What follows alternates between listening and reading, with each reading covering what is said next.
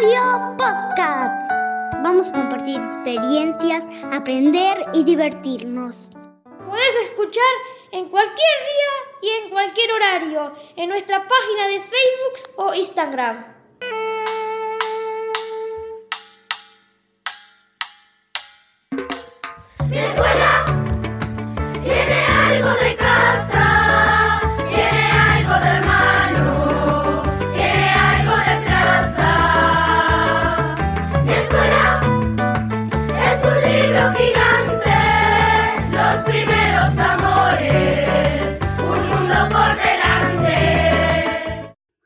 Tenemos el enorme placer de presentarles a Juan Pablo Viera. Nos contará sobre el cuidado de las mascotas y la zoonosis. Soy veterinario, en este momento me dedico al cuidado de las mascotas, perros y gatos, básicamente. Antiguamente me dedicaba también al cuidado de los grandes animales, o sea, tanto vacas como ovejas y caballos, pero ahora últimamente estoy dedicado de lleno a eh, cuidado de las mascotas. Y bueno, quería conversar sobre usted, con ustedes sobre un tema que tratando en la escuela, un tema bien importante, que es sobre la zoonosis. Vamos a hablar de eh, la zoonosis. Yo sé que ustedes algo han trabajado con las maestras, han venido hablando sobre la zoonosis. ¿Quién se anima a, a decirme qué es una zoonosis? Las zoonosis son todas aquellas enfermedades que son transmisibles de un, de un animal vertebrado a, la- a las personas. Muy bien. ¿Cuáles son los animales vertebrados? ¿Alguien sabe qué son los animales vertebrados los mamíferos, son los mamíferos que tienen columna vertebral. Son todos aquellos animales que tienen columna vertebral. Muy bien. Así que la zoonosis entonces son las enfermedades que son transmitidas de los animales a los hombres. ¿Qué enfermedades conocen ustedes? Ustedes yo vi que estuvieron trabajando algo con los... Santiago, a ver Santiago. Sí. Rabia y toxoplasma. Sí, toxoplasma se llama el parásito y toxoplasmosis la enfermedad. Muy bien. ¿Quiénes tienen mascota de acá? Sí. ¿Cómo cuidan a las mascotas? A ver. Yo. Parasitar, de vacuna y pastillas. Ah, dar vacuna y pastillo eh, sanitario. ¿Cuántas veces lo desparasitar? Cada 30 días se da la pastilla. Cada 30 días. Muy bien. ¿Qué tenés? ¿Perro o gato? Perro. Bien. ¿Alguien más? ¿Y vacuna cada cuánto le da? ¿Vos gato? ¿Y lo desparasitar? ¿Y las vacunas cada cuánto le da? Eh, desparasitar cada 5 días. Ah, antiparasitario, ahora sí. ¿Y vacunas? Cuando son chicos. Cuando son chicos. Bueno, vamos a empezar con el cuidado que tenemos que tener para la mascota, para poder ver cómo a, a través de cuidar a la mascota también nos estamos cuidando a nosotros. Las mascotas, cuando son chicas, se empiezan a desparasitar a partir de los 30 días. Primer antiparasitario a los 30 días. Después, hasta el año, se desparasita una vez al mes. Con un antiparasitario se va variando, porque hay dos tipos de parásitos. En realidad hay varios tipos de parásitos. Uno que se llama nectoparásitos, que son los que están fuera del animal, que ahí tenemos sarna, garrapata y piojo. ¿Los conocen? Sí, sí, sí. Bien, esos son los ectoparásitos. Para eso se empieza a desparasitar a partir de los 60 días. Ahí tenemos varias formas de desparasitarlo. Y después para los endoparásitos, que son los parásitos que están dentro del orga- de, de las mascotas, que son los gastrointestinales, que tenemos dos tipos, los, para los gusanos chatos los gusanos redondos. Para eso empezamos a desparasitarlos al mes y hasta el año de vida lo desparasitamos una vez al mes. Después del año de vida se desparasita una vez cada dos meses durante toda la vida de la mascota. Siempre tiene que estar desparasitado. Después, las vacunas. Las vacunas se empiezan a dar a partir de los 45 días de vida. Porque los animales toman la primera leche que se llama el calostro, que es una leche más amarilla, seguramente ustedes lo han, visto en las vacas o en, las ovejas. Es la primera leche que le da la, la- la vaca al ternero. Es por ahí donde le transmite la inmunidad a sus, eh, a sus crías. De esa manera los animales están protegidos dependiendo de la especie por una determinada cantidad de tiempo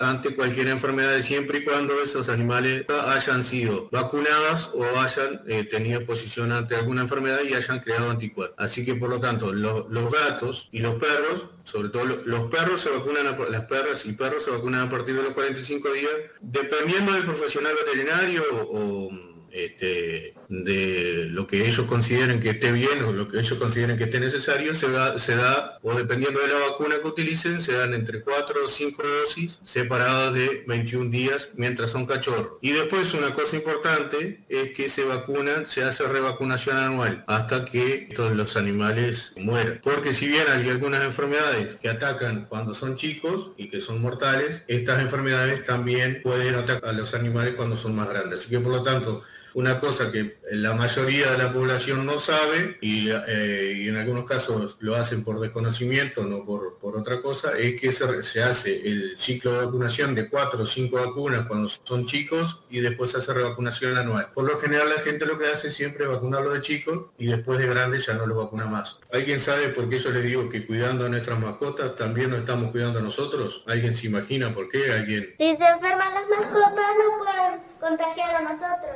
Exactamente, si las mascotas están enfermas, en este caso parasitadas, es un parásito, es un gusano redondo, nos pueden transmitir esa enfermedad a nosotros. Esta zoonosis eh, por lo general no es grave, pero puede serlo, puede llegar a, tener complicaciones y se transmite a través de, de los huevos de los parásitos que se depositan en el ambiente, ya sea en, el agua, en la tierra, en el propio animal, y nosotros nos contagiamos a través de, por vía oral. Besamos a la mascota o porque la acariciamos o porque comemos vegetales mal lavados. Teniendo al animal saludable y bien protegido contra estas enfermedades, también nos estamos cuidando nosotros. Otra enfermedad o parasitaria que recién les nombré, que es el ectoparásito. Los ectoparásitos están las sarnas, las garrapatas y los piojos. Un tipo de sarna mm, no es tan común, pero es hay tres tipos de sarna que atacan a los animales, pero hay una que es la que que es la que nos contagiamos, que es zoonótica, que es la sarna, la sarcóptica y no puede, eh, nos causa mucha pi- picazón porque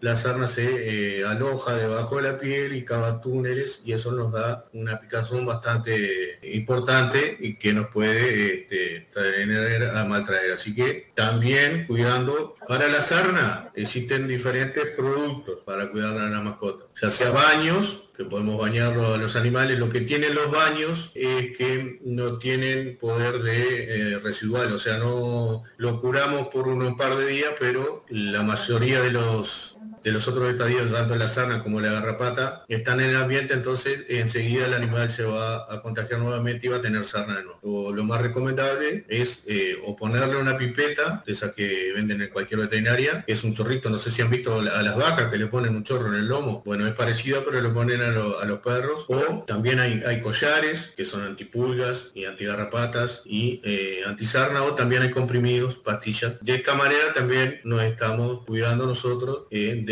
tener esta enfermedad. Después me hablaron también de la hidatidosis. Bueno, la hidatidosis también es una enfermedad parasitaria, en este caso transmitida por una por la teña, que tiene un ciclo bastante bastante particular, es un cesto, en el cual el, el huésped definitivo es el perro y hay, hay diferentes tipos de huéspedes intermediarios. Los huéspedes intermediarios, eh, dentro, dentro de los cuales nos encontramos nosotros los seres humanos, también las ovejas, y en el huésped intermediario el parásito se va a desarrollar hasta un, un estadio visceral, en las vísceras sobre todo, que en el cual nos va a lo que se llama un quiste, el quiste hidático, y, se va- y- por lo general es bastante grave. ¿Cómo nos contagiamos nosotros, tanto las vacas como eh, nosotros los humanos y las ovejas?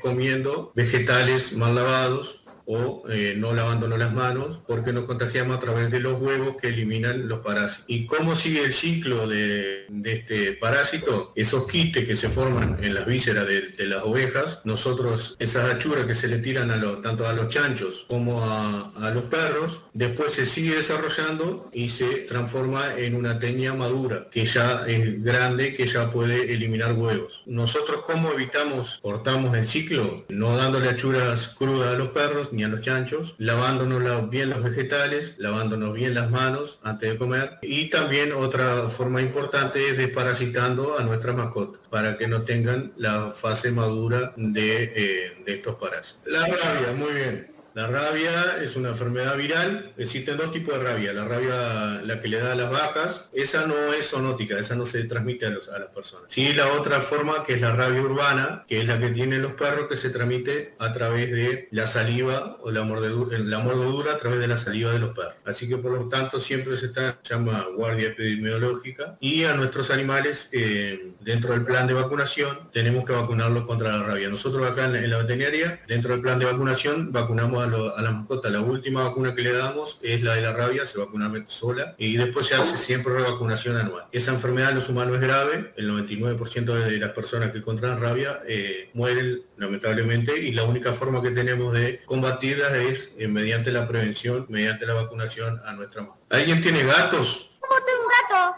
¿Lo vacunaste a tu gato alguna vez? Sí.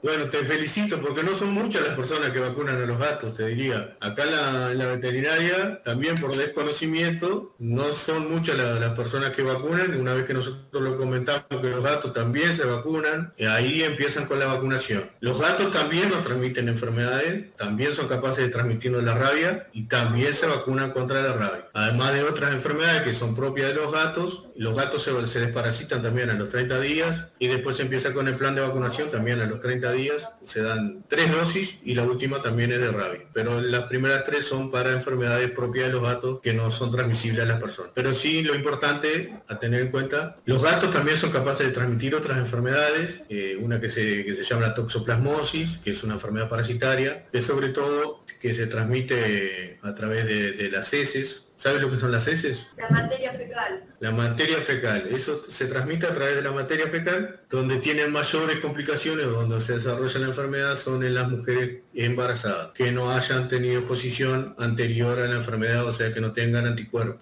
Tiene que pasar varias cosas para que la, para que la, la- la mujer embarazada eh, desarrolle la enfermedad, eh, que es grave para el bebé, que puede tener este, retrasos este, intelectuales, o sea, un montón de complicaciones, pero la mamá en este caso, o sea, si, si una, una, una mujer tuvo la enfermedad antes de estar eh, embarazada, no va a tener problema, porque ella va a tener anticuerpos en su, en su organismo que van a combatir la enfermedad. Lo otro que es importante es, que como se elimina a través de las heces, en campaña no es tan común, pues, inclusive acá en Tacuarembó, en la ciudad tampoco, defecan en, uno, en, un sitio que se llama arenero, entonces es importante tener siempre limpio el, arenero, o sea, con bolsas de residuos, pero no es el caso de- que, que- hay en, en- en campaña sobre todo, porque los gatos andan libres. Lo que sí es importante es no tocar este, las materias fecales, sobre todo las embarazadas. Otra, ¿alguna vez lo arañó algún gato? A mí me queda una, una, sac- una sac- cicatriz. Cicatriz. Cicatriz te quedó, no se te infectó ni nada. Solo la cicatriz te quedó. Enfermedad, una bacteria que está abajo de las uñas de los gatos que eh, puede ser bastante grave, pero sí infec- infa- bastante infecciosa. Te queda bastante, bastante pus en el, en el lugar donde te arañó, pero también es importante que sepamos que los gatos también transmiten enfermedades. ¿Alguien tiene contacto con vacas? Todos. sí. No todos los días, porque voy al campo. ¿Alguna vez malparió alguna de las vacas o no? Sí, varias veces. Papá vive traca. Estamos veterinario. ¿Qué hicieron con el, con el ternerito que malparió? Murió, creo. Lo queríamos. ¿El ternero muerto? ¿Algún otro tuvo contacto con alguna vaca que haya malparido o no? Eh, le sacamos el cuero al ternero que se nació muerto y lo enterramos. Bueno, ¿lo hicieron con guantes o sin guantes así nomás? Lo hicimos con guantes. Con guantes. Bueno, hay diferentes enfermedades que afectan a la vaca, que son zoonosis y que son graves. Una de esas se llama brucela. La brucela produce, cuando se llama eh, lo que es mal parió, que le dicen en campaña que mal parió la vaca, se llama aborto. Y sobre todo la brucela se, eh, se acantona o está en lo que se llama la placenta. La placenta es una telita que cubre al ternero y, y ahí se acantona lo que es la brucela. Es contagiosa a las personas, así que por lo tanto no es muy bueno que toquen a la placenta sin guantes, tampoco es muy aconsejable tocarlo con guantes, ni que la saquen el juego. Topira es una enfermedad bastante grave en los humanos, se transmite a través de los, de los fetos, como le decía, una vaca que mal parió puede contagiarnos, se transmite, también a, través de los roedores, de los ratones, a través de la orina, transmiten la, la leptospira eh, y la eliminan a través de la orina y pueden infectar tanto el agua como las comidas como los alimentos. Así que eh, es importante siempre mantener los alimentos limpios, lavar bien siempre los vegetales, no tocar ni manipular fetos y lavarse bien las manos. Quería comentarle que es importante que nosotros siempre, siempre estamos eh, en riesgo de contraer alguna enfermedad que nos puedan pasar nuestros, nuestras mascotas hacia nosotros. Así que por lo tanto es importantísimo cuidar a las mascotas, desparasitarlos, vacunarlos, llevarlos regularmente al veterinario, por más que no estén enfermos, y también el cuidado personal, tanto de la- lavarse bien las manos siempre, no tocar. Una cosa que me olvidaba, ¿toman leche ustedes de vaca? De las vacas de ahí. ¿Sí? La hierven o no la toman así derecho nomás. La hierven, muy bien. Bueno, me parece leche muy- antes de beberla. Tienen que hervirla porque también se transmiten enfermedades a través de la leche. Eso se llama pasteurizar. Que no tomen leche cruda por más que sea rica y que sea calentita cuando sale la vaca y que sea espumosa y todo lo que ustedes saben. Pero no sé si tiene alguna pregunta. Los caballos pueden tener alguna zoonosis. Los caballos no, las gallinas.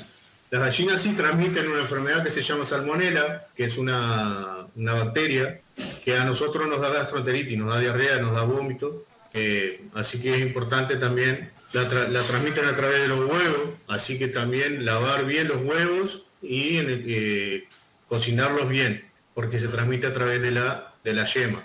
Así que cuando vayan a cocinar los huevos, a hacer un huevo frito, que la yema quede bien cocida. Por más que sea más rica, cuando esté más cruda, tiene que quedar bien cocida. ¿Alguna otra pregunta? Bárbaro, de mi parte agradecerles. Ha sido un gusto conversar con, con ustedes esta mañana. Y cualquier consulta, cualquier duda, siempre estamos a la orden. Si quieren hacer otra charla para hablar de otras cosas, este, solo me solicitan, coordinamos y, y- y conversamos. Bueno, de nuestra parte también, este, más que agradecido. Radio Podcast tiene el agrado de presentar nuevas escuelas, porque de eso se trata, tenderse una mano para que se repiquen ideas. Proyectos más que importantes, habilidades para la vida. Hay que estar muy atentos. A este gran equipo le damos la bienvenida.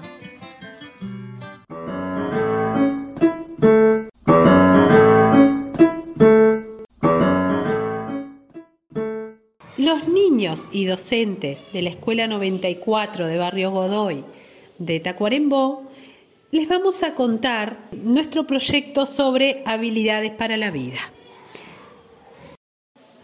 Contarles que somos este, la maestra Noelia Silva y Gabriela Martínez, maestras de primero, segundo y tercer año, y, este, y pensamos un proyecto, Habilidades para la Vida.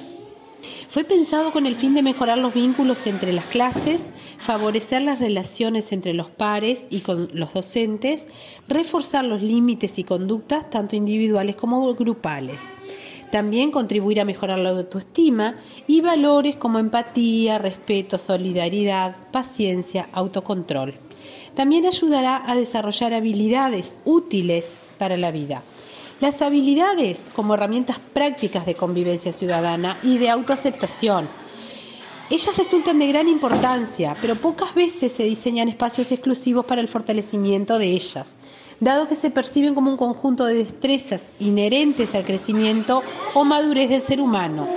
Madurez que generalmente se relaciona con aspectos exclusivamente biológicos o físicos, perdiendo de vista el hecho de que en muchos casos la madurez biológica no es paralela a la emocional o psicológica. Es en este sentido que ofrecemos un taller este, para eh, desarrollar esas habilidades.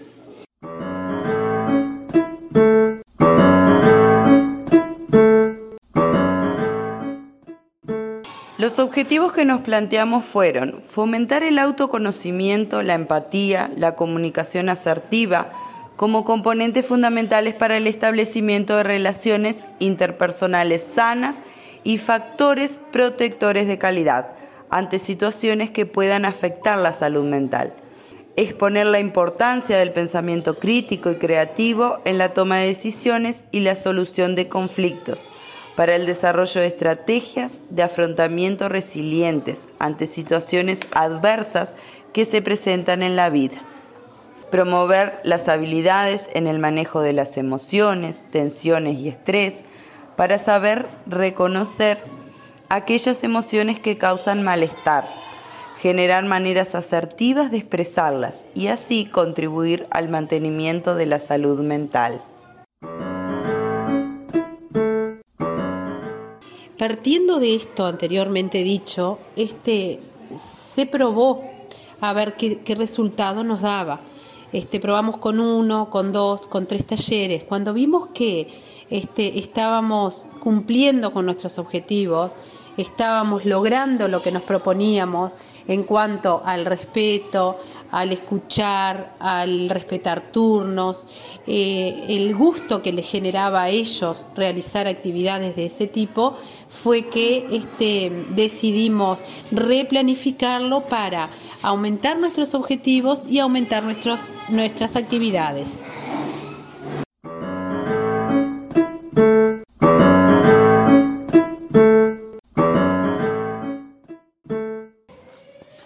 Participan los alumnos de primero, segundo y tercer año.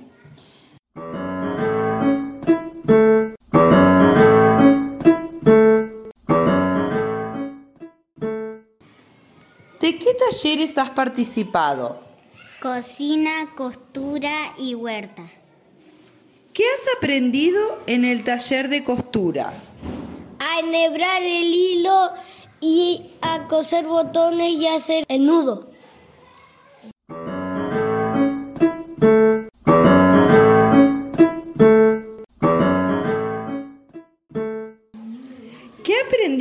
Taller de cocina? A escuchar, a observar y a hacer galletas. Tenemos que tener la receta y, y los ingredientes. Si le ponemos mucha harina, queda dura la galleta y hay que ponerla en el horno.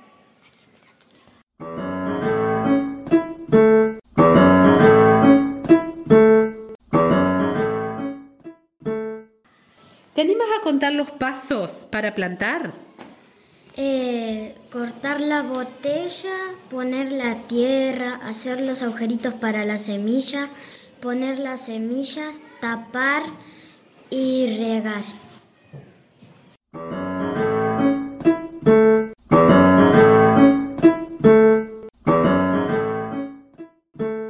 Martina, ¿cuál es el próximo taller? El de lavar ¿Qué vamos a lavar? las túnicas ¿Qué más?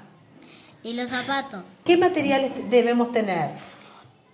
Palillo, dos palillos, jabón y balde.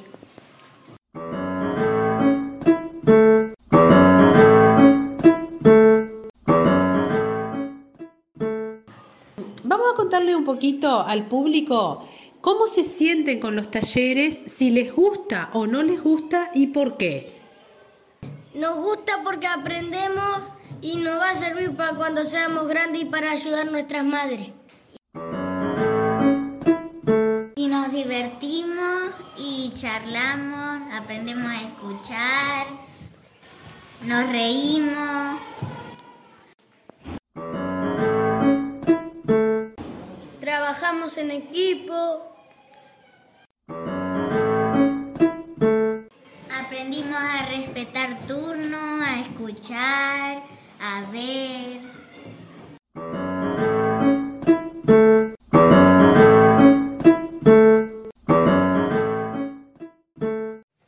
Pero qué bueno este proyecto.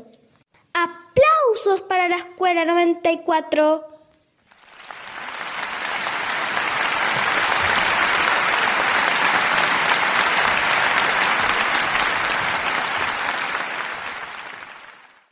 Todos los que formamos parte de Radio Podcast agradecemos enormemente la participación de estos alumnos y maestros.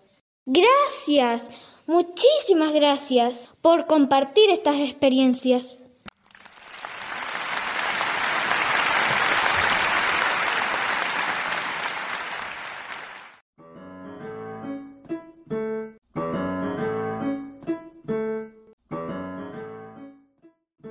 De Tacuarembó he llegado para traer nuestro folclore y quedarme a su lado. Cumplirá con su cuestión, pues se quedará a mi lado bailando este pericón. ¡Pericón en la voz!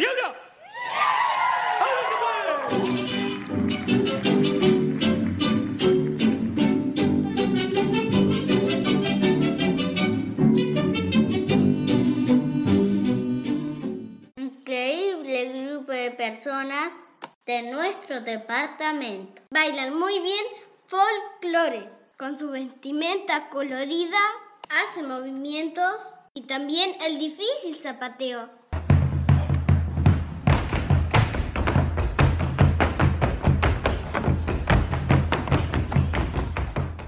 Merecen ganar la final de un importante concurso de televisión. ¿Conoces el grupo que nos está representando?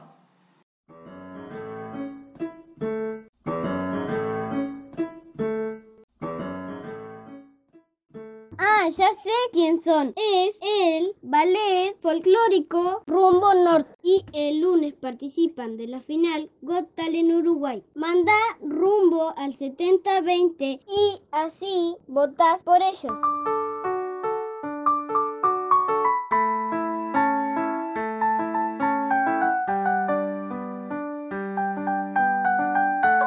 Radio Podcast. Vamos a compartir experiencias, aprender y divertirnos. Podés escuchar en cualquier día y en cualquier horario en nuestra página de Facebook o Instagram. Organiza Agrupamiento SER Escuelas 48 de Cinco Sauce, 65 de Las Arenas, 100 de Paso Libindo y 104 de Sauce de Tranquera. Mi escuela